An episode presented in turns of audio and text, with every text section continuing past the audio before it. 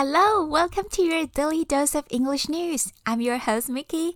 Today is Friday, January 22nd, 2021. Today, the United States of America welcomes a new president and a new female vice president. That's why I chose two headlines that are related to the inauguration of the 46th President of the United States. Hello，各位听众朋友，大家好，我是米奇， 欢迎收听我的 Podcast。每天只要五到十分钟，跟我一起用新闻头条学英文。今天所有的新闻头条和单字也都可以在我的 Instagram m i k i s English 看到哦。话不多说，Let's get started。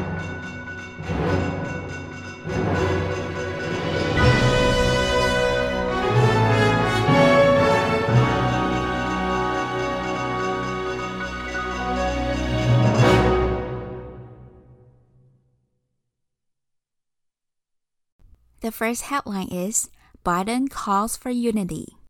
Biden calls for unity. 拜登呼吁团结。拜登在美国时间星期三正式宣誓为美国第四十六任总统。那他在就职的演说当中呼吁团结。毕竟拜登就职的时间点刚好就处于一个美国非常动荡，我刚才是说动荡吗？动荡不安的时期。新冠肺炎的疫情在美国已经夺走四十多万人的生命，而在典礼的前两周啊，美国还经历了导致五人死亡的国会冲击事件。而且，我觉得拜登他在演说中讲了一句很重要的话：“We must end this uncivil war that pits red against blue。”我们必须要结束掉这种红对抗蓝的不文明战争。当然，在这边的红就代表共和党，那蓝就代表民主党。所以，拜登是希望美国人民可以团结起来，共同度过这个危机的时期。那值得一提的是，他的就职典礼结束之后呢，就有很多网民和脱口秀主持人都在讨论说：“哦，原来拜登的全名叫做 Joseph Robinette Biden Jr.” 大家都在讨论说，哎，他这个 middle name 居然是 Robinette，这在美国是一个很不寻常的名字。后来大家才知道说，哦，原来这是他外祖母的 maiden name，他的娘家那边的姓。OK，这个头条我要讲一个片语，就是 call for，它有呼吁、号召的意思。Many members have called for his resignation. Many members have called for his resignation. 很多成员呼吁他请辞。下一个单字是 unity，它是个名词，意思是团结。The political party lost the election because it lacks unity. The political party lost the election because it lacks unity. 那个政党输掉选举呢，是因为它缺乏团结。那么团结的动词呢是 unite。We must unite or we will be crushed by our enemy. We must unite or we will be crushed by our enemy. 我们必须团结，不然我们将被我们的敌人击败。The next headline is Harris breaks barriers on race gender. Harris breaks barriers on race gender. 贺锦丽打破种族和性别的藩篱。 美国副总统当选人贺锦丽 （Kamala Harris） 打破了多项的政治玻璃天花板。她不仅仅是美国第一位女性副总统，也是第一位亚非裔的副总统。她的父亲呢是来自牙买加的非裔经济学者，那她的母亲呢是印度人。他的母亲在十九岁的时候就从印度到美国求学。后来成为癌症的专家。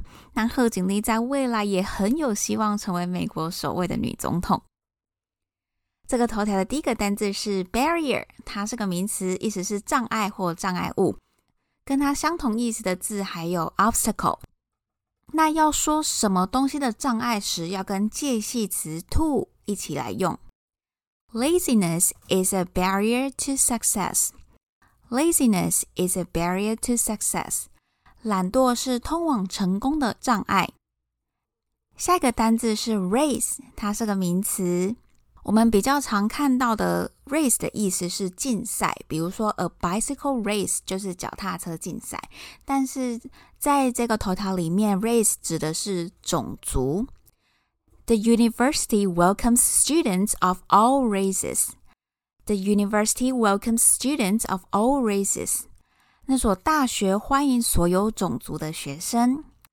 那它这个字的形容词也非常的重要。它的形容词是 racial，r a c i a l，种族的。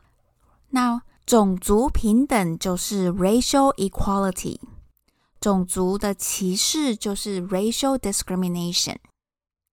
这个单字是 gender，它是个名词，意思是性别。那大家可能就会有疑问说，诶，那 gender 跟 sex 是差在哪里呢？这两个字它都可以当性别的意思，只是如果硬要分的话，sex 指的是生理上的性别。The young couple asked the doctor not to reveal the gender of their baby. The young couple asked the doctor not to reveal the gender of their baby. 那对夫妇请医生不要透露他们小孩的性别。那我们如果在 gender 的前面加上代表跨越的字首 trans，t r a n s 的话，就代表跨越性别，所以指的就是变性人的意思。